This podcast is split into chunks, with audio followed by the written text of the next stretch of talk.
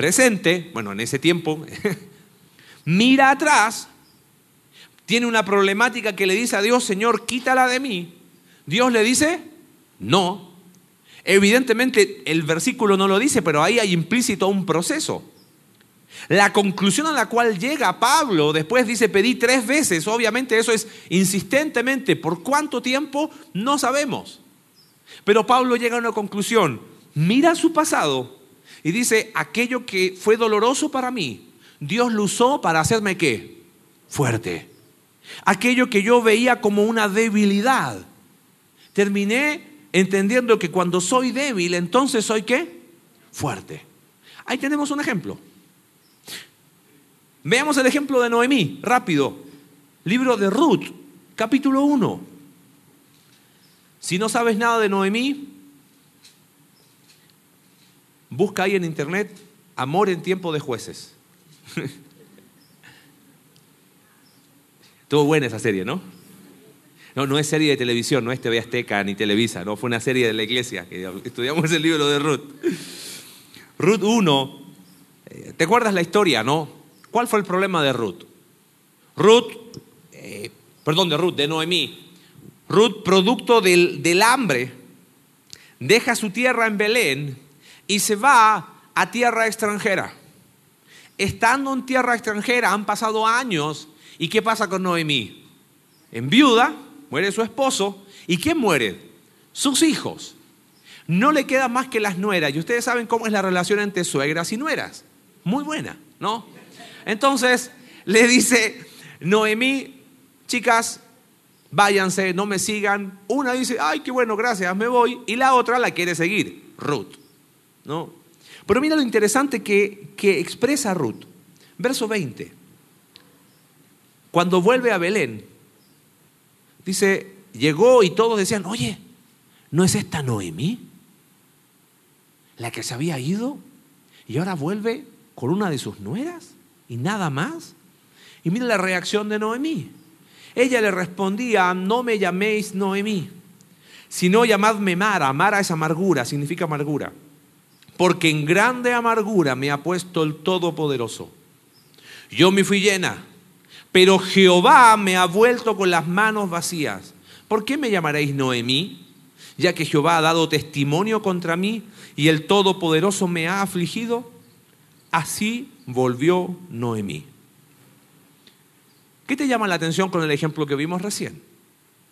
¿Es la misma reacción que Pablo? Totalmente distinta.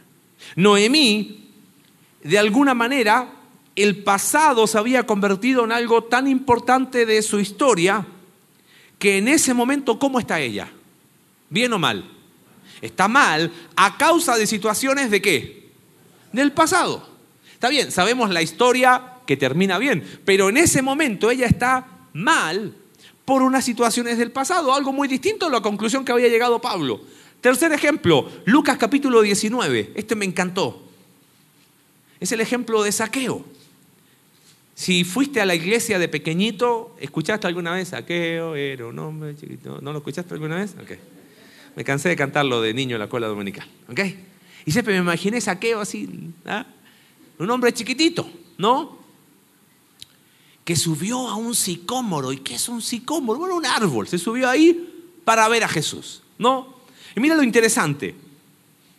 Saqueo, Lucas 19, era jefe de publicanos y era rico. Y, sabes qué hacían los publicanos? Cobraban impuestos. Todo el contexto, eh, libros de historia dicen que lo más probable es que ellos lo que hacían era cobrar de más y por eso se enriquecían. Eran judíos que cobraban a judíos un impuesto que lo pagaban a los romanos. Entonces eran odiados por el pueblo porque además eran usureros y cobraban de más y así se hacían su fortuna. La mordida. Las cosas no han cambiado, ¿no? Desde hace muchos años, ¿no? Dice que no podía ver a Jesús a causa de la multitud porque era pequeño de estatura. Se sube al árbol, verso 5. Saqueo, le dice Jesús date prisa, desciende porque hoy es necesario que pose yo en tu casa. Entonces él descendió a prisa y le recibió gozoso. Al ver esto, todos murmuraban diciendo que había entrado a posar con un hombre pecador. Evidentemente, no lo dice Lucas, pero ahí es el encuentro de Saqueo con Cristo. Saqueo, de alguna manera, ahí es donde es, entiende que necesita un Salvador que se llama Jesús. Lo interesante es la reacción que tiene Saqueo ahora. Dice él, entonces Saqueo, puesto en pie, bueno, no se veía porque era bajito, pero se puso en pie, ¿no? Dijo al Señor, he aquí, Señor, la mitad de mis bienes doy a los pobres, y si en algo he defraudado a alguno, se lo devuelvo cuadriplicado. Jesús le dijo, hoy ha venido la salvación a esta casa porque también él es hijo de Abraham. Yo vine a buscar y a salvar lo que se había perdido. Obviamente no fue salvo a causa de lo que hizo. Lo que hizo fue la expresión de que él había sido qué? Salvo. Porque creyó en Jesús, hace algo él. ¿Y qué es lo que hace? La mitad de mis bienes doy a los pobres y si defraudé a alguien se lo devuelvo qué? Ahora, qué interesante. Saqueo conoce a Cristo y ese encuentro con Cristo le hace entender que tenía temas pendientes ¿dónde? Porque ¿por qué devuelve? ¿Quiere ganarse el cielo de esa manera? No. Es muy interesante. Se encuentra con Cristo, nadie lo obliga, pero él dice, tengo cuentas pendientes del pasado. La mitad de lo que tengo lo doy a los pobres. Y si en algo defraudé a alguien, le devuelvo cuatro veces lo que le defraudé. Distinto a Pablo, distinto a quién? A Noemí, saqueo otro tema. Hasta antes de encontrarse con Cristo, ¿era problema para saqueo lo que hacía? Y lo hacía. Pero se encuentra con Cristo y su primera reacción, ¿cuál es? Tengo temas pendientes. Tengo que resolverlo. El último ejemplo, Onésimo. Anda ahí al libro de, no de Onésimo, de Filemón, por favor. La historia de Onésimo es preciosa. Es quizás una de las historias más lindas del Nuevo Testamento que a veces pasamos muy por alto. Onésimo, no tengo el tiempo de leer todos los versículos del libro de, de Filemón, son 25. Onésimo era un esclavo que pertenecía a su amo que se llamaba Filemón. Todo parece indicar que Onésimo probablemente le robó a Filemón y era un esclavo fugitivo. ¿Con quién se encuentra Onésimo? Con el apóstol Pablo. ¿Y adivina qué? Pablo adivina quién conocía. A su amo, a Filemón. ¿Me vas siguiendo para que no te pierdas? Filemón tiene un esclavo llamado Onésimo. Onésimo, todo parece indicar que le defraudó de alguna manera, quizás robó, se da la fuga y en Roma se encuentra con Pablo. Y, oh coincidencia, Pablo era amigo de quién? De Onésimo.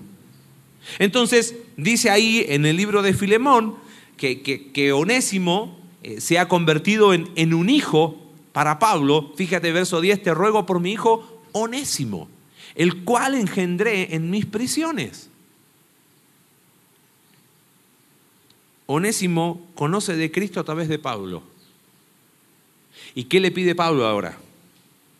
Le dice, Onésimo, tú tienes que volver ¿dónde? Donde Filemón. Hay cosas pendientes con qué?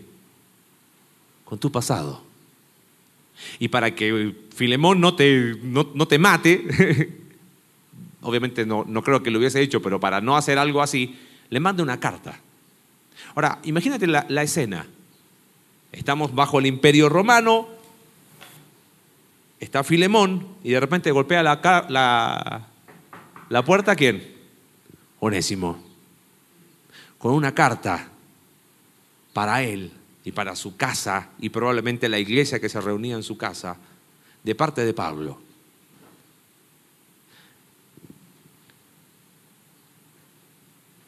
¿Qué lección aprendemos acá? ¿Acaso Onésimo, cuando conoció de Cristo, sus pecados no fueron perdonados? Sí. ¿Y entonces? Claro, en Cristo nuestros pecados del pasado están perdonados, pero debe abordarse con seriedad las consecuencias de mi pecado. Había un tema pendiente para Onésimo. ¿Cuál era?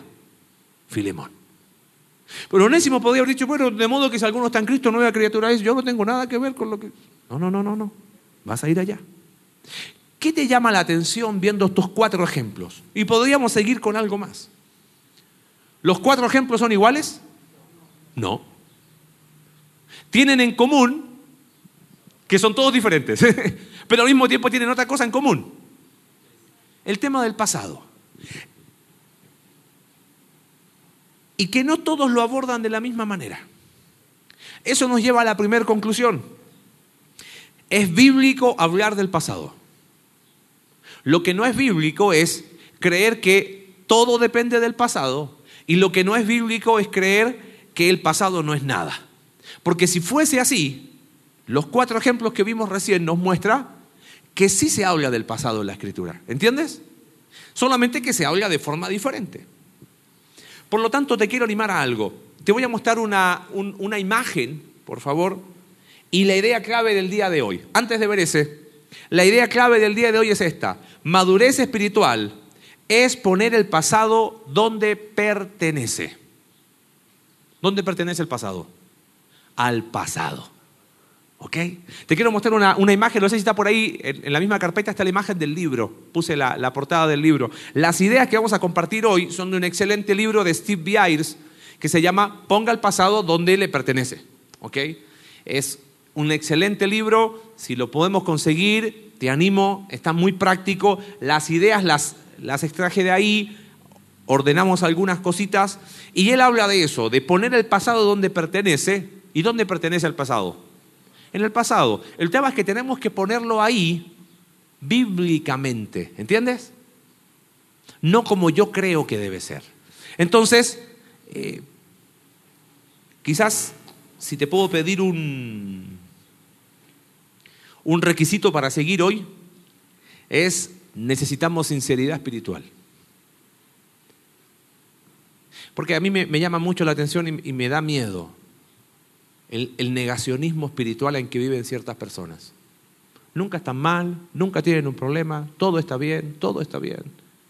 Y ojo, yo no estoy hablando del pasado de un trauma, no, ¿sabes qué? De repente son conflictos tan chiquititos, pero como no se resolvieron en tiempo y forma, ahí están. Y molestan, y, son, son tonteras. Pero como no se resolvieron como correspondía, ahí está el problema. Me gustaría, antes de ver, ahí está el libro, Steve, Steve ponga su pasado donde pertenece en el pasado. Eh, vamos a tratar de conseguirlo para tenerlo en la librería. Eh, él propone un cuadro, y antes de ver el cuadro final, a ver, quiero aclarar uno siempre es responsable de lo que hace, ¿correcto? Pero cuando miramos hacia el pasado, hay dos opciones. Lo que, lo que pasó en el pasado, o yo sufrí el daño, o yo hice el daño. ¿Entiendes? Nunca es todo blanco, todo negro, porque el pasado no es un bloque. El pasado son miles de vivencias. En algunas de ellas quizás tú fuiste inocente, sufriste el, daño hecho por otros y quizás en otras situaciones tú fuiste culpable. Tú dañaste a otros con tu pecado. ¿Estamos claros hasta ahí? Ok. Y eso nos lleva a otras posibilidades. Ya sea que yo haya sufrido el daño, puedo haber reaccionado bien o puedo haber reaccionado mal. ¿Me captas? Y ya sea que yo hice el daño Puedo haber reaccionado bien, uff, estoy mal y me arrepiento, o al pecado que hice le agrego otro pecado y reacciono mal. Y eso nos da el siguiente cuadro. Y ahora sí, Alex, porfa, con, esa, esa imagen, y quiero explicártelo un poquito. Entonces, ante lo sucedido en el pasado, ¿cuáles son las dos opciones? ¿Inocente o culpable? Vuelvo a repetir, el pasado no es un solo bloque, ¿entiendes? Estamos hablando que en algunas ocasiones fuiste inocente, tú sufriste el daño de otros, en otras ocasiones tú fuiste el culpable, tú dañaste a otros, ¿ok? Y ante eso, tú reaccionaste bien o reaccionaste mal. Por ejemplo, recibiste el daño y reaccionaste bien. ¿Cómo se ve eso? Bueno, pecaron contra ti. ¿Y cuál fue tu reacción? Buena. ¿Ok? Puede darse el caso de que también pecaron contra ti, pero tu reacción ¿cómo fue? Mala. ¿Te das cuenta? Eso nos ubica en otro cuadro. Ahora, puede ser que parte de lo que de nuestro pasado es que nosotros causamos daño a otros, ¿correcto? Ahora, pregúntate de seguir a ver si quedó claro. ¿En cuál de los dos nos ponemos en nuestra vida, el inocente o culpable? En los dos. Porque eh, nadie puede colocarse aquí en un lugar de, ay, yo nunca le hice mal a nadie. No. Y no estoy hablando de grandes males necesariamente. Puede que sí. Pero pecamos, esa es una realidad. Si decimos que no tenemos pecado, dice primera de Juan, mentimos. Y la verdad no está en nosotros. Así que estamos en ambos. Puede que hasta en un mismo suceso recibiste daño e hiciste daño. Piensa esto en una discusión matrimonial. Independiente de quién empezó, si reaccionaste mal a eso e insultaste, sufriste daño y al mismo tiempo ¿qué hiciste? Hiciste daño. Listo, en, en un ejemplo muy cotidiano, ambas cosas. Ahora, puede ser que el caso sea que pequé contra otro. Y mi reacción fue buena. ¿Cómo mi reacción fue buena? Bueno, sí, pequé. Le hablé pésimo a mi esposa. Pero ahí mismo me doy cuenta y trato de resolverlo bien y rápido. ¿Entiendes la idea? Entonces, peco, pero tu reacción fue buena.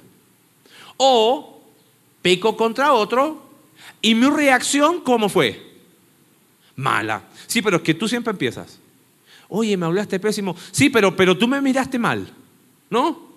O sea, daño a otros y mi reacción también es mala. ¿Entiendes? Por ejemplo, justificación, em, etcétera, etcétera. Ahora, este autor plantea algo muy interesante. Es muy básico, pero, o sea, simple, pero al mismo tiempo profundo. Él dice, de alguna manera, si queremos colocar el pasado donde le pertenece, ¿y dónde pertenece el pasado? Al pasado. Tenemos que, que separar las cosas. Porque al separarlo vamos a poder decir cómo lo tengo que enfrentar. Entonces él dice, plantea cuatro cubetas, ¿ok? ¿Qué son las cuatro cubetas que ves ahí? Dice, esas cubetas hay que vaciarlas a los pies de la cruz y a un lugar donde nosotros no tenemos por qué ir, que se llama pasado. Vamos a ver a través de ejemplos bíblicos cada uno de estos. Voy a ir ágil, porque son ejemplos que conoces, pero me quiero detener en, bueno, quizás me identifico con ese, con el número uno. Quizás te identificas con los cuatro, porque la vida, te vuelvo a repetir, el pasado no es un bloque recibimos daños de otro y a veces reaccionamos bien, recibimos daños de otro y a veces reaccionamos mal. Dañamos a otro y nos damos cuenta, reaccionamos bien y, hemos dañado a otro y también reaccionamos mal y, capaz que las cuatro cosas se dan en, en un mismo evento. Es muy interesante la escritura como provee ejemplos bíblicos de qué hicieron hombres de Dios y mujeres de Dios con esto. Vamos a la primera. ¿Preguntas hasta ahora? ¿No? Ok, vamos. Primero, Acá tenemos el primero. ¿Te acuerdas cuál era el de recién? El, solamente para repasar la imagen, vamos a ver así. José, Noemí, Pedro y David. José vendría a ser el ejemplo de alguien inocente que pecaron contra él, pero su reacción ¿cómo fue? Buena. ¿Te acuerdas la historia de José? ¿Cuál fue el primer problema que enfrenta? Génesis 37 al 50, no lo puedo leer completo. ¿Celos de quién? Los hermanos. Él sufrió celo de sus hermanos contra él, tal es así que lo llevan para, para matarlo. Se arrepienten y lo dejan en una cisterna para que ahí vean qué onda. La providencia de Dios lo lleva a dónde? A Egipto. Y en Egipto llega a casa de un hombre importante, Potifar. Y estaba haciendo las cosas bien o mal. Bien. ¿Y qué pasó? La esposa de Potifar, le quiere hacer daño. Y José dice, yo no voy a pecar contra Dios. Y el texto es muy lindo ahí en, Génesis. Y Jehová estaba con José. Hasta ahora, ¿qué ha hecho mal José?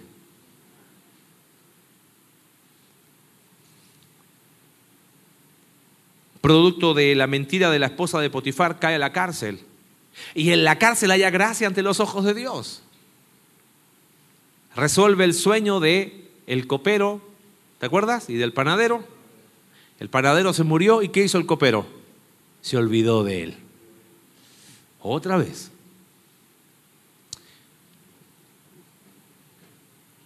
Y cuando se encuentra con sus hermanos, Génesis 45,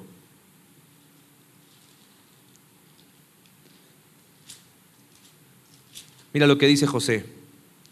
Verso 4, Génesis 45, verso 4, dice, José dijo a sus hermanos, acercaos ahora a mí, ellos se acercaron.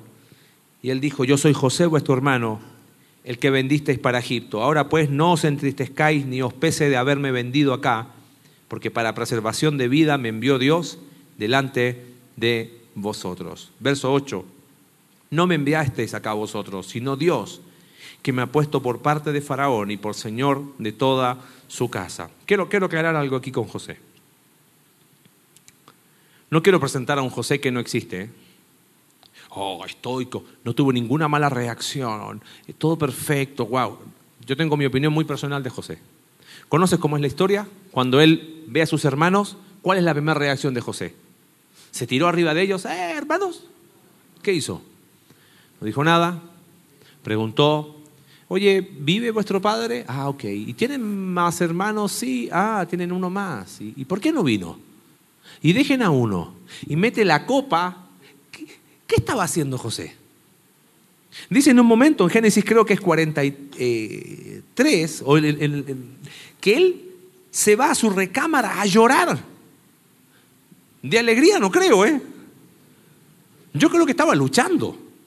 Y fíjate cómo empieza el 45, no pudiendo contenerse más. Claro, hubo un proceso en el cual José dijo, a ver, ¿qué camino voy a elegir? ¿Reacciono la lógica, ¿qué me indica? Véngate. La lógica, ¿qué me indica? Aquí se mueren. Y en esa lucha, él pudo reaccionar de buena manera. ¿Entiendes? No es que fue así como, ay, instantánea, porque de repente, ay, ves, José le hicieron daño y él lo... No, la, la luchó adentro. Pero llegó un momento en que tenía que tomar una decisión y José tomó la mejor decisión y reaccionó bien. Ahora, quizás tu caso es ese. Has hecho o has sufrido el daño de otros, reaccionaste bien, no te vengaste, no, no devolviste mal por mal, pero el recuerdo sigue qué? Doliendo. ¿Qué hacemos con esa cubeta? ¿Qué pasa cuando, porque esa es la realidad, tenemos que decir las cosas como son. Oye, sí, sufrí daño, reaccioné de buena manera, pero me sigue doliendo y cuando sale el tema, la lagrimita y el dolor y es como que, ay, ¿cómo duele? Bueno, quizás lo que necesitamos para vaciar esa cubeta, en primer lugar, es hablar con sinceridad al respecto. Me encanta el Salmo 42, verso 3 al 5. Hablar con sinceridad me refiero a lo siguiente. A veces personas dicen, no, no, no, yo, para mí nunca fue un problema, ¿eh? Te dije que necesitamos sinceridad espiritual. Mira lo que dice el Salmo 42, verso 3 al 5. Fueron mis lágrimas, mi pan de día y de noche. Mientras me dicen todos los días, ¿dónde está tu Dios? Me acuerdo de estas cosas y derramo mi alma dentro de mí de cómo yo fui con la multitud y la conduje hasta la casa de Dios, entre voces de alegría y de alabanza del pueblo en fiesta. ¿Por qué te abates? dice el salmista a sí mismo, oh alma mía, y te turbas dentro de mí. Pero en medio de eso, él sabe, espera en Dios, porque aún he de alabarle, salvación mía y Dios mío. ¿Sabes qué hizo? Es el salmista ahí en el Salmo 42. Había sufrido daños de otros, había reaccionado bien, Pero para poder vaciar esa cubeta y no quedarse con eso ahí, él fue sincero. Él fue honesto al respecto. No minimice, no lo esconda, porque sigue ahí. En segundo lugar, si vamos a vaciar esa cubeta de decir, oye, yo sufrí daño, reaccioné bien, pero, pero ¿por qué me sigue doliendo tanto? Quizás lo que necesitamos es no buscar culpa donde no la hay. ¿Te acuerdas lo que le preguntaban a Jesús? ¿Quién pecó? ¿Este o quién? Nosotros vivimos buscando relación de causa y efecto. Ah, si duele es porque... No, duele porque duele. Y hay algo que quiero decir aquí con mucho cuidado. Segunda de Corintios capítulo 1. Vuelvo a colocarte el ejemplo. Al igual que José, quizás tú, tú, has sufrido daño de forma inocente. Has reaccionado bien, pero todavía sigue siendo algo muy doloroso. ¿Entiendes? ¿Qué hago con esa cubeta para que el pasado quede en el lugar donde pertenece? ¿Y cuál es el lugar al que pertenece el pasado? El pasado. Segunda Corintios capítulo 1, y vuelvo a repetir, quiero decirlo con mucho cuidado, quizás necesitamos mirar el pasado con otra perspectiva. Pablo dice, bendito sea el Dios y Padre de nuestro Señor Jesucristo, Padre de misericordias y Dios de toda consolación, el cual nos consuela en cuántas tribulaciones? En todas. Claro, esos creyentes habían pasado dificultades. Y Pablo les dice, Dios nos consuela en cuántas tribulaciones? En todas. Y ahora les dice, ¿por qué no miran esas cosas de una manera diferente?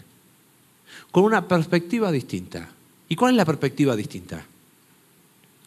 Para que podamos también nosotros consolar a quién? A los que están en cualquier tribulación por medio de la consolación con que nosotros somos consolados. Porque de la manera que abundan en nosotros las aflicciones de Cristo, así abunda también por el mismo Cristo nuestra consolación. Algunas verdades, Dios nos consuela plenamente.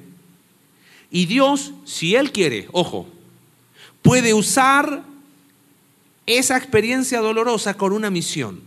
Pero quiero aclarar algo. No significa con eso, ah, entonces, si yo sufrí esto, entonces yo lo que tengo que hacer es ir por la vida buscando a todas las personas que han sufrido. No, no, no. Eso es hacer de tu dolor tu identidad. No se trata de eso. Pero Dios te va a dar oportunidades. Sabes, a mí me encanta ver el ministerio. Todos, todos nosotros tenemos un ministerio. ¿Sabías, no? Estamos todos en la obra de Dios. un hombre una vez me dijo, el ministerio es como una tortuga arriba de un palo. No subió sola, Dios la pone ahí. ¿Sabes? No tienes que ir buscando, ay, ahora entiendo, como yo sufrí eh, eh, violencia física de niño, entonces yo tengo que tener un ministerio que se va a llamar SOS, ayudando a personas que sufrieron. No, no, no, no. Eso es hacer de tu dolor tu identidad. Y la identidad que Dios compró para ti, ¿cuál es? Hijo de Dios. No busques el ministerio. Dios te lo pone solo. Y de repente hay experiencias que han sido dolorosas para ti, en la cual fuiste inocente, sufriste el daño de otros, reaccionaste bien y siempre te preguntaste, ¿pero qué hago con eso? Y de repente conoces a una persona que pasó por algo similar a lo tuyo. ¡Ay, somos dos! No, ni siquiera le tienes que decir, pero le vas a poder entender. Quizás como pocos le entenderían. Ahí puedo tomar esa cubeta y decir, ¿sabes qué, Señor? Yo dejo mi pasado en el pasado. Y claro, sí, no es que, ay, qué alegría por lo que sufrí. No, pero ya no tiene poder en mi presente. ¿Entiendes? Pude vaciar esa cubeta allá. Sinceridad, honestidad, no negar el problema, pero aprender a verlo con una perspectiva distinta. ¿Preguntas hasta ahí? No. Ok, eso es lo que hizo José. Segundo ejemplo. Dijimos, inocente, reaccionaste bien. Segunda opción, inocente, sufriste el daño de otro o de, algo, de, de lo que sea, y tu reacción ¿cuál fue? Mala. Ejemplo, Noemí. Volvemos a Ruth, capítulo 1. ¿Qué había hecho Ruth para merecer todo lo que había pasado? ¿Dice algo la Biblia? ¿Qué hubiéramos hecho nosotros si hubiésemos estado, en Belén y vemos llegar a Noemí? Ay, de seguro se la buscó, ¿no? Ay, no, es que esta, Noemí era tremenda. ¿ah? No, si yo vi que cuando se casó, ella no se casó bien, ¿no? Somos increíbles, ¿no? Todo, toda la lista, como si conociéramos el futuro. La Biblia no nos dice. Hay pasajes en la escritura donde dice claramente que personas sufren dolor por sus propias decisiones, pero en este caso no nos dice nada. Pero vemos a una mujer que ¿a quién culpa? ¿A quién culpó? Vimos recién. Culpó a Dios, en amargura me ha puesto el Todopoderoso. Yo me fui llena y Jehová me ha vuelto con las manos vacías. Lo vimos cuando estudiamos el libro de Ruth. No se había ido llena si salió en pobreza. ¿Qué se iba a llevar? Pero uno cuando está mal ve todo mal. ¿No?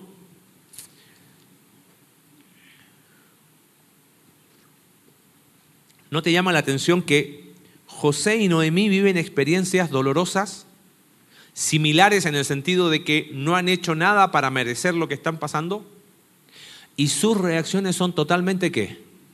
Distintas. Fuiste inocente, recibiste el daño por otros. Y José eligió un camino, yo voy a reaccionar bien. Y aunque no es algo que me agrade, voy a vaciar esa cubeta donde corresponde en el pasado y voy a aprender a verlo con una perspectiva distinta. Y termina el libro de Génesis diciendo, José, lo que ustedes pensaron para mal, Dios lo usó para bien. Pero qué contraste Noemí. Noemí eligió el camino equivocado. Noemí eligió el camino de la amargura. Cuando elegimos ese camino, ¿en qué nos transformamos?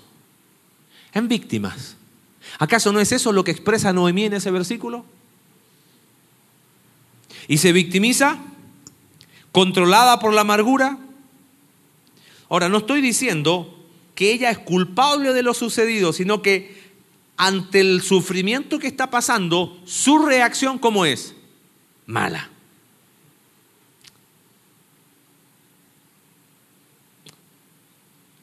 si para vaciar la cubeta anterior era necesario esa, esa honestidad y ver el pasado con una perspectiva distinta, ¿qué crees que necesitamos para vaciar esta cubeta y dejar el pasado donde pertenece, en el pasado?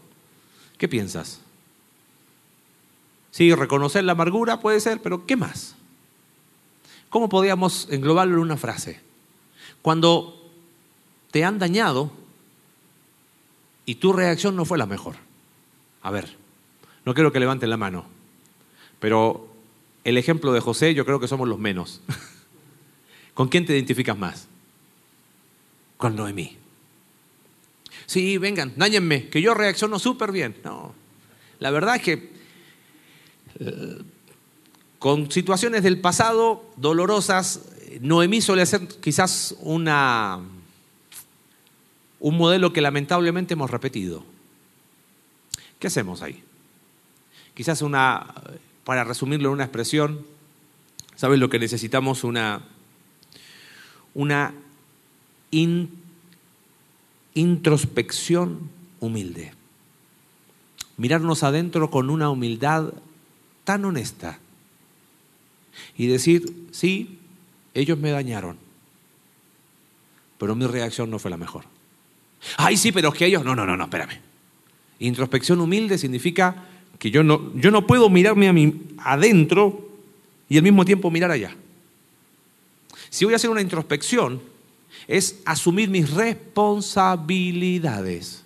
¿Te acuerdas los círculos que hablamos tanto de responsabilidad y preocupación? ¿Tus pensamientos son responsabilidad de quién? El diablo puso pensamientos. No, el diablo no pone nada. Nuestros pensamientos son nuestra responsabilidad. Nuestras emociones Ay, es que él, me hace sentir mal. No, no, no, no, no, no. Mis emociones son qué? Mi responsabilidad. Ay, es que me provoca y por eso reaccioné mal. No. Él provocó, sí, pero es tu responsabilidad, ¿qué cosa? Tu reacción. Para poder vaciar esta cubeta de cuando hemos recibido daño de otro de forma inocente, no hicimos nada, ¿por qué me dañan? Pero si mi reacción es mala, yo necesito tener esa introspección humilde y preguntarme, a ver, ¿devolví mal por mal? Bueno, no devolví mal por mal porque me hicieron 100 y yo devolví 10 solamente. No, es mal por mal. No es cuánto. Romanos 2 es claro al respecto. No seas vencido de lo malo, vence con el bien el mal. Quizás tenemos que hacernos una pregunta. ¿Te vengaste al respecto? Bueno, no me vengué, le di lo que merecía. No, eso se llama venganza. Y por eso sigue siendo el pasado algo que me está afectando hoy porque tengo una cubeta que no tengo que tenerla acá. ¿Entiendes? Tengo que vaciarla donde le corresponde, en el pasado. Quizás estoy tan amargado como Noemí. Estoy amargado con la vida, pero en el fondo estamos enojados con quién? Estamos enojados con Dios. Eso cuesta mucho asumirlo. Más cuando te han dañado inocentemente. Porque pero, pero ¿por qué fueron así conmigo? No sé, no tengo esa respuesta. Pero la respuesta que sí puedo tener es que si tu reacción fue mala, esa es tu responsabilidad.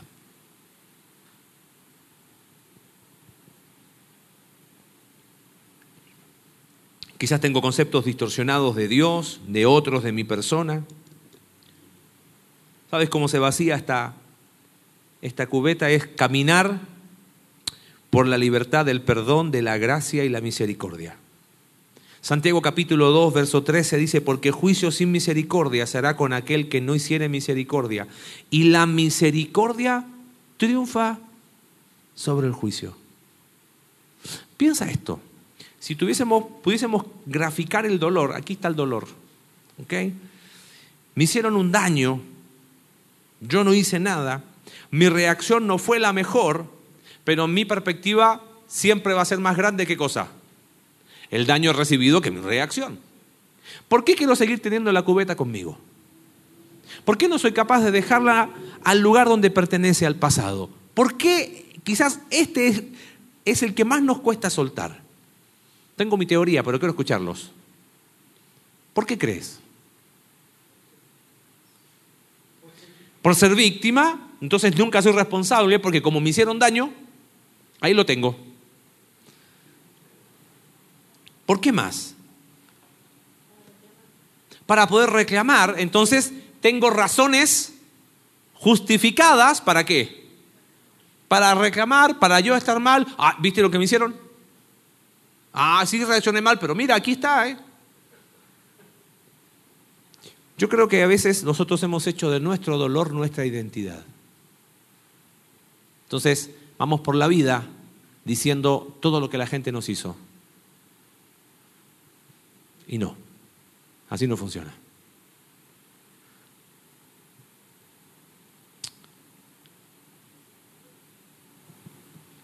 Jesús dice, si, si alguien te ofendió, anda y habla con él.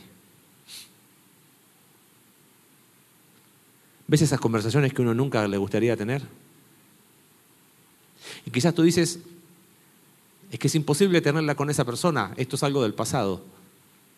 Bueno, siéntate en una silla, pon una silla vacía al frente y con Dios como testigo, solucionalo. Perdona, pide perdón, pero la cubeta llena en el presente no. Porque el único que se daña, ¿quién es? Nunca va a haber madurez espiritual. Menos madurez emocional. Porque no he puesto el pasado donde corresponde. Y yo sé que acá tocamos eh, fibra muy sensible, ¿no? Eh, te animo a algo, si hoy te va a costar dormir por los temas que estamos hablando, lee el Salmo 73. Es increíble. Asaf mira alrededor y dice, ¿por qué ellos, los que hacen las cosas mal, les va bien? Y uno que hace las cosas bien, me va mal. Y dice Asaf que no entendía esto. Yo quería tirar la toalla, dice, en cuanto a mí casi resbalaron mis pies, dice, hasta que entrando en el santuario. Ah, hasta que entendí lo que en una quién es Dios y él hace una introspección muy humilde. Dice él, se había llenado de amargura mi corazón. Sentía en mi corazón como punzadas. Tan torpe era yo. Era como una bestia dentro de mí. ¡Wow! Esa es una introspección humilde y honesta. Dejó de, culpar alrededor y entendió que él llevaba la cubeta con él. Entonces termina diciendo, Señor, ¿a quién tengo en los cielos sino a ti? Y fuera de ti nada deseo en la tierra. Se trata de ti. Mi carne y mi corazón desfallecen. Sí, duele, es verdad. ¿A quién le gusta ser dañado por otros? A nadie. Pero la roca de mi salvación eres tú. Y él termina tomando una decisión. Pero en cuanto a mí, el acercarme a Dios es el bien. He puesto en Jehová Dios mi esperanza. ¡Wow! Así se vacía la cubeta cuando has sido quizás dañado y tu reacción no ha sido la mejor. Hay que reconocer a lo que estamos mal. Obviamente suena tan sencillo, pero a veces demoramos años. Bueno, quizás estás cansado porque vas por la vida con cubetas llenas. Y lo que tenemos que hacer hoy es ir al pasado y dejar el pasado en el lugar al que pertenece. ¿Y cuál es? El pasado. Tercero, ya vimos el primero, el segundo. Quizás eres de los que dañaron. Pecaste contra otros, pero lo resolviste bien y rápido. Ejemplo, Pedro. ¿Ok? Rápido, no tengo el tiempo para verlo, pero Lucas 22, Jesús le dice, Pedro, tú me vas a qué? Negar. Y Pedro dice, no, Señor, jamás. Y aquella madrugada, el gallo cantó cuántas veces? Tres veces. Y después que hubo cantado la tercera vez, dice el libro de Lucas, que Pedro lloró como amargamente. Qué? Pasan los días y Juan 21 relata que están en la playa, ahí en Capernaum. Y estaban mar adentro y se dan cuenta que ¿quién estaba en la orilla? Jesús. Y empezaron a remar para ir a la orilla, pero Pedro dice que no aguantando más, se bajó de la barca y él nadó para llegar primero. ¿Por qué? Porque él sabía que tenía algo que resolver con su maestro. Es restaurado por Jesús. Y después de los evangelios, ¿qué sigue? El libro de Hechos. ¿Y quién es el personaje principal en los primeros capítulos? Pedro. ¡Ay! Pero él negó al Señor. ¿Cómo ahora Dios lo usó? A mí me encanta este, este Pedro. Todos hemos tenido un pasado culpable. Todos hemos tenido, hemos hecho cosas donde hemos ofendido a Dios y hemos afectado a otros. Después de que Pedro fue restaurado, se convirtió en el líder de la iglesia naciente. Pero hay algo que me encanta de Pedro. Él no permitió que ese pasado fuera un fantasma que lo persiguiera toda la vida. Se dejó usar por el Señor porque no permitió que su fracaso pasado, su pecado pasado fuera su identidad. ¿Entiendes? Hola, soy Pedro, sí, yo soy el que lo negué. ¿Alguien más quiere la historia otra vez? No. ¿Entiendes? Él vació la cubeta correctamente. Ahora, ¿cómo se ve una persona que ha pecado, que reacciona bien, pero que sigue doliendo. ¿Cómo se ve una persona así? Algunas personas cuando pecan, fallan, piden perdón, pero se siguen castigando por lo que hicieron. ¿Conoces personas así? ¿Ha sido quizás tu caso? reviven una y otra vez el dolor y, de repente hasta dudan del perdón de Dios. ¿Será que Dios realmente me perdona? Y y no quiere que nadie le saque ese tema y es como que eh, eso no, no lo, no lo toque, está escondido, no, no, no, no, no quiero hablar, no, no, no, no, me voy, me aíslo. ¿Qué hacemos cuando hemos pecado? Y a lo mejor en su momento nos arrepentimos, pero como que todavía sigue siendo, hay una piedra en el zapato. ¿Te has sentido alguna vez así? ¿Cómo vaciamos esa cubeta? Bueno, necesitamos ver ese pasado como un recuerdo gozoso del perdón de Dios. A mí me encanta el Salmo 32. David, después de pecar, dice, bienaventurado aquel cuya transgresión ha sido perdonada y cubierto su pecado. Bienaventurado el hombre a quien Jehová no culpa de iniquidad. ¿Qué cargó Jesús en la cruz? Nuestros pecados. Y de ahí tenemos perdón. Bueno, pero la culpa, la culpa la cargo yo. No, no. En la cruz también se cargó tu culpa.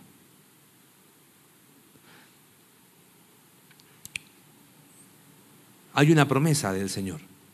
En primera de Juan, capítulo 1, verso 9 el apóstol Juan nos dice que si confesamos nuestros pecados, ¿cómo es Dios?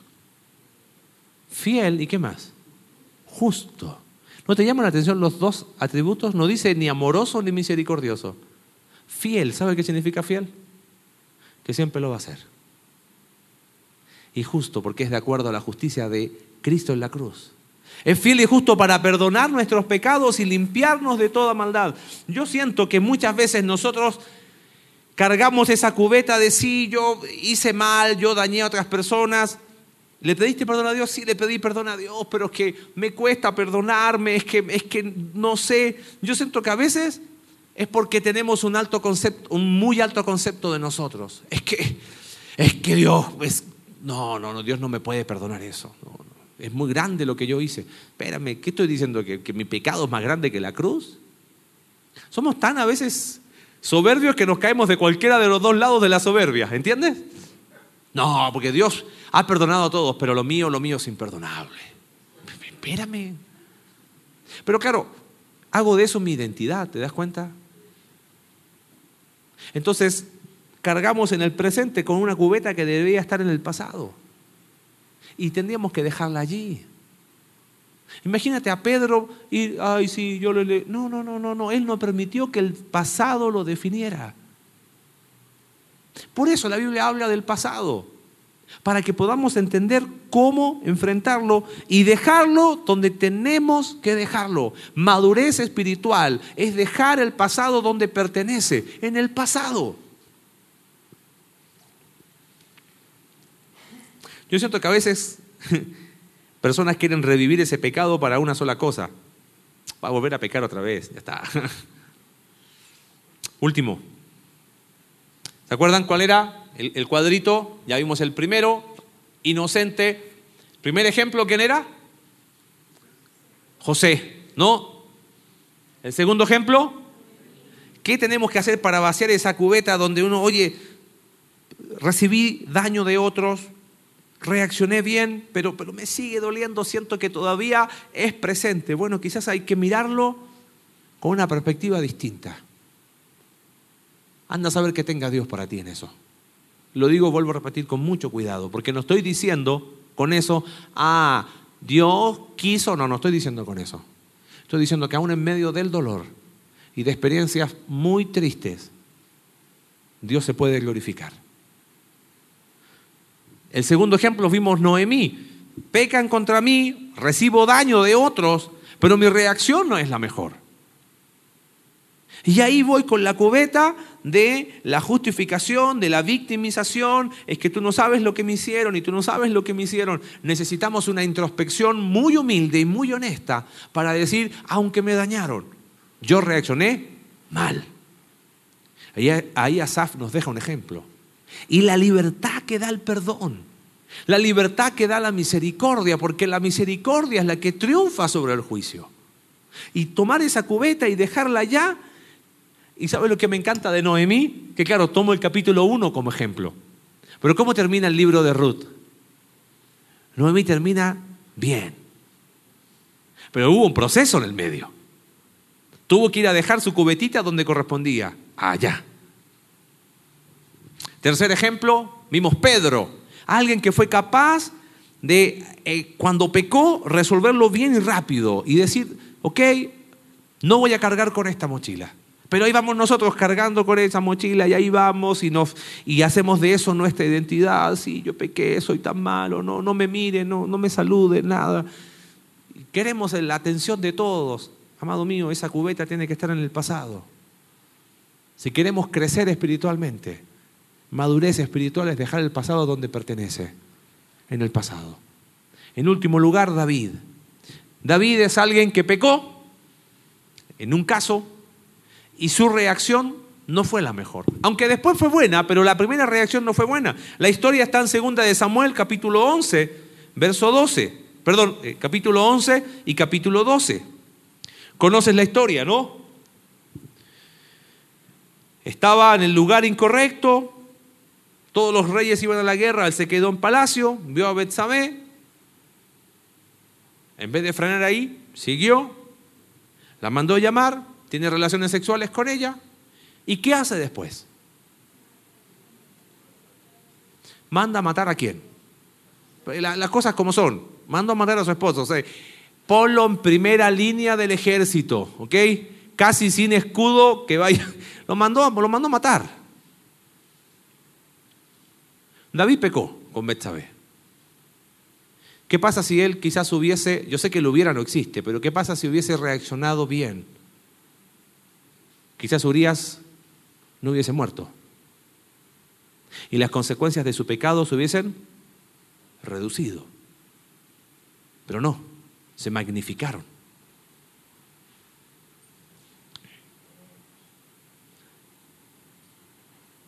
¿Te ha pasado que pecaste y tu reacción fue mala y ahí me quedo?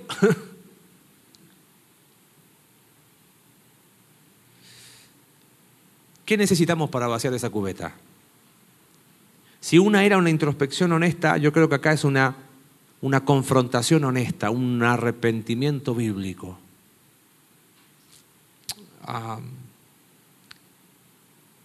yo creo que lo que más nos cuesta es reconocer que hemos pecado. Por algo Juan, y te lo cité recién, tres veces dice, si decimos que no tenemos pecado, mentimos y la verdad no está en nosotros. Si decimos que no tenemos pecado, nos engañamos a nosotros mismos. Si decimos que no hemos pecado, le hacemos a Dios mentiroso.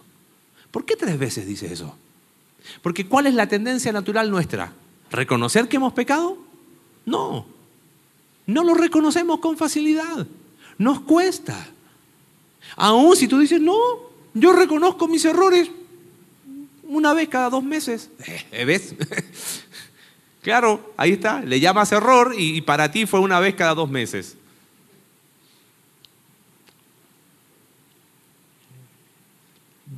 Para vaciar esa cubeta de haber pecado y persistir en una mala reacción es entender arrepentimiento y confesión. Proverbios 28:13 dice, el que encubre sus pecados no prosperará, pero el que los confiesa y se aparta. Esas dos palabras son inseparables. Sí, Señor, te confieso mi pecado, pero sigo ahí pegadito al patrón pecaminoso. Sí, Señor, te confieso que pequé, pero sigo frecuentando lugares, sigo frecuentando personas, sigo caminando en el borde. Mira, no estoy pecando, fíjate, estoy en el bordecito ahí, no he pecado, ¿eh? Y confesé mi pecado, pero ¿me estoy apartando? No. Para vaciar esa cubeta necesito resolver el problema en tiempo y forma, sin justificación, sin excusas, sin victimización, cuando todavía es tiempo. Y oye, y, puede ser que pase el tiempo y hoy en el Instituto Bíblico, ahí en Bernal, hablábamos, estamos estudiando el libro de Hebreos, estábamos en Hebreos capítulo 12, y hay una, una exhortación muy dura. Dice, cuidado, no sea que haya amargura en vosotros. Dice que haya alguno como Esaú, que menospreció las cosas espirituales Vendió la primogenitura por un de lentejas, plato de lentejas. Y después cuando la quiso recuperar, no hubo oportunidad para él aunque lo procuró con lágrimas. Las lágrimas no solucionan todo, ¿eh? No. Por eso es necesario vaciar esa cubeta que quizás está ahí de haber pecado, pero seguir insistiendo en que, bueno, sí, y no quiero soltarla. Arrepentimiento bíblico.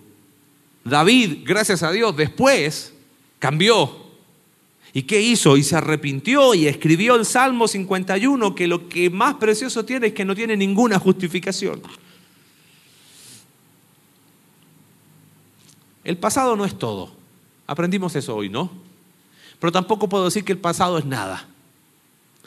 Vimos el ejemplo de Pablo, vimos el ejemplo de Noemí, vimos el ejemplo de Saqueo, el ejemplo de Onésimo, y podríamos seguir con muchos ejemplos. El pasado tiene un solo lugar, ¿Cuál es el lugar que tiene el pasado? El pasado. ¿Sabes por qué tratamos este tema? Porque si queremos caminar hacia la madurez espiritual y dejar de tener vidas como un iceberg, no podemos hacer como que no pasa nada. Dentro de las cuatro opciones que colocamos ahí, ¿con cuál te identificaste más? Algunos con las cuatro. Tengo cuatro cubetas en mi vida que, que, están mal. En algunos momentos sí, reaccioné bien, pero, pero me sigue doliendo y a lo mejor lo que necesito es con esa eh, humildad mirar atrás y decir, Señor, no entiendo lo que pasó. No sé por qué pasó.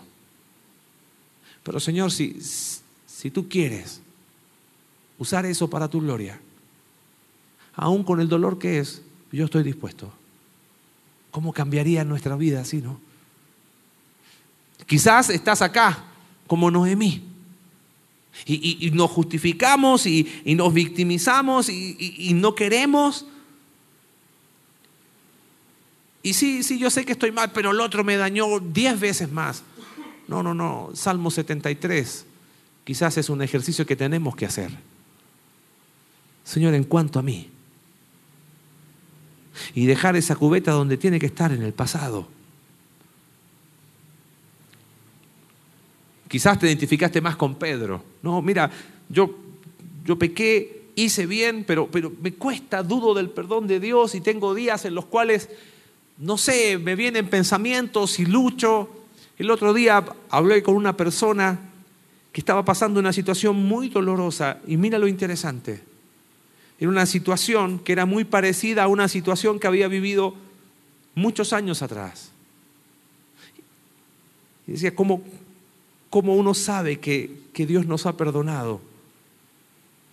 Pero cómo a veces nuestra mente va, duda, lucha. Tenemos que abrazar el recuerdo gozoso del perdón de Dios. Y que Dios nos perdona incondicionalmente. Y no nos dice yo te perdono, pero la culpa cárgala tú. No, también la cargó en la cruz. Quizás te identificaste más con David, que, metimos la pata y, a eso le agregamos más metidas de pata. No, no, no, hay que cortar. Cortar con un patrón pecaminoso, arrepentimiento, confesión y apartarme. Quiero leerte un pasaje que creo que es un buen ejemplo de todo eso en un solo pasaje. Pablo dice así, le doy gracias a Cristo Jesús nuestro Señor, quien me ha dado fuerzas para llevar a cabo su obra. Él me consideró digno de confianza y me designó para servirlo, a pesar de que yo antes blasfemaba el nombre de Cristo. En mi insolencia, yo perseguía a su pueblo, pero Dios tuvo misericordia de mí. Porque lo hacía por ignorancia y porque era un incrédulo. Oh, qué tan generoso y lleno de gracia fue el Señor. Me llenó de la fe y del amor que provienen de Cristo Jesús. La siguiente declaración es digna de confianza y todos deberían aceptarla. Cristo Jesús vino al mundo para salvar a los pecadores, de los cuales yo soy el peor de todos. Pero Dios tuvo misericordia de mí para que Cristo Jesús me usara como principal ejemplo de su gran paciencia, aún con los peores pecadores. De esa manera, otros se darán cuenta de que también pueden creer en Él y recibir la vida eterna. Que todo el honor y toda la gloria sean para Dios por siempre y para siempre. Él es el Rey eterno, el invisible que nunca muere. Solamente Él es Dios. Amén. ¡Wow! Las cuatro cubetas donde corresponde. Si quieres madurez espiritual, el pasado tiene un solo lugar. El pasado. No lo niegues. Porque el pasado, no es, decir que es todo el pasado está mal. Decir que el pasado es nada también está mal. Hoy a la luz de la palabra de Dios tenemos que ubicarnos. ¿eh? No podemos salir de aquí, ay no, este no fue para mí. No, no, no. En alguno de los cuatro estamos, quizás de los cuatro. Quizás tenemos cuántas cubetas en casa hay chamba que hacer. Hay conversaciones pendientes con Dios, con personas presentes, aún quizás con personas que no están presentes. Lo más importante, a la luz de lo que dice Pablo aquí en este pasaje que leímos de Primera de Timoteo, es que es posible dejar el pasado donde está, allá, y no permitir que el pasado nos defina, nos controle nos domine y poder vivir nuestra vida en Cristo abrazando nuestra identidad, hijos de Dios. Amén. ¿Alguna pregunta? ¿Algún comentario? Próximo miércoles, misma hora, Alex.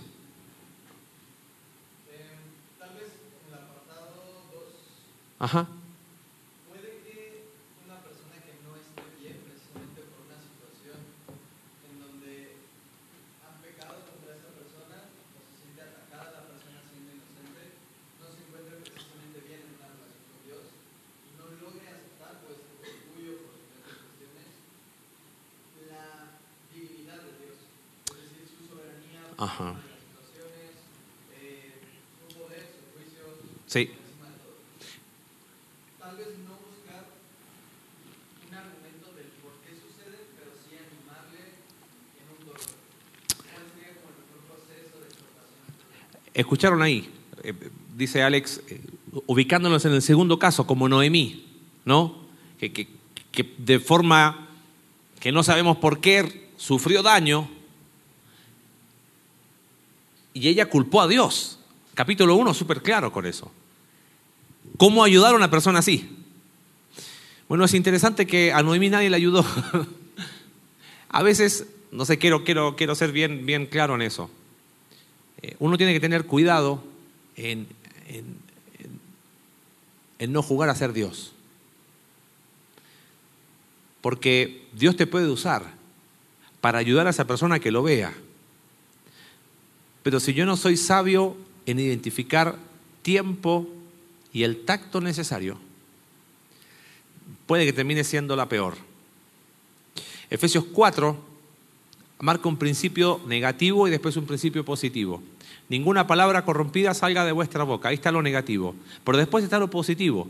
Sino la que sea necesaria para la buena edificación a fin de dar gracia a los oyentes. Yo creo que ahí hay un buen filtro.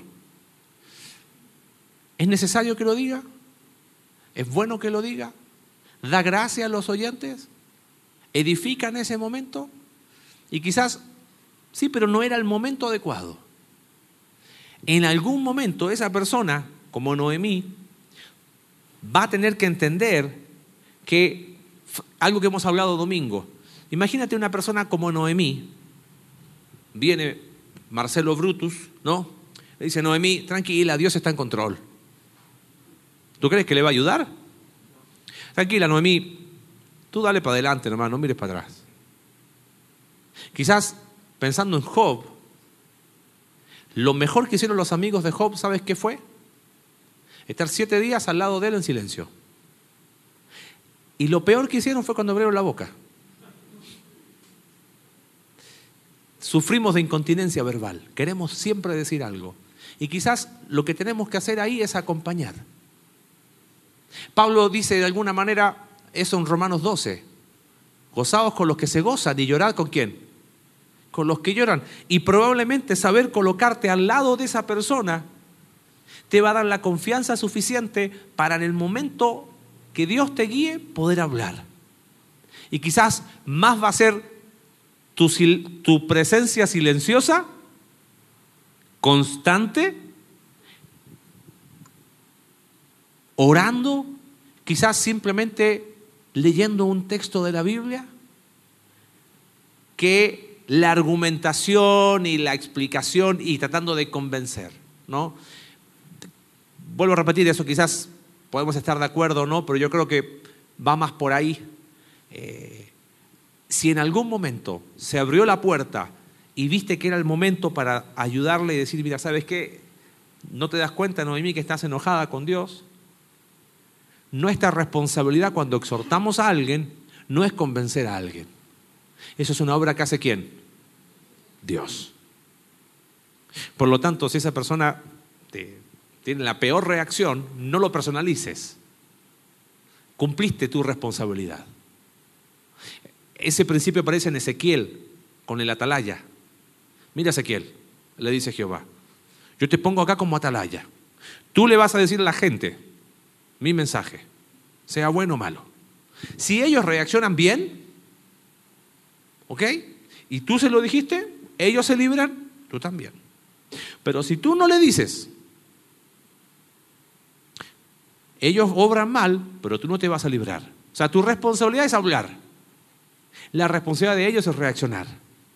¿No? No sé si ayudó un poquito. ¿Alguna otra pregunta? ¿No? Bien. Próximo miércoles, misma hora, último miércoles de cómo poder crecer en madurez espiritual. Cómo hacer que el iceberg salga completito y que no haya ningún compartimento en nuestra vida sin la luz de Dios. ¿No? Hablamos de emociones, hablamos de familia, hoy hablamos de pasado. Bueno, Dios evidentemente está sacando muchas cosas. Deja que Dios siga trabajando. Y si en algo te podemos ayudar, aquí estamos. ¿Ok? Vamos a orar. Señor, te damos gracias por este tiempo. Gracias porque tu palabra nos da ejemplos tan prácticos para entender que hay un solo lugar para el pasado. Señor, madurez espiritual es poner el pasado donde pertenece, solo allá.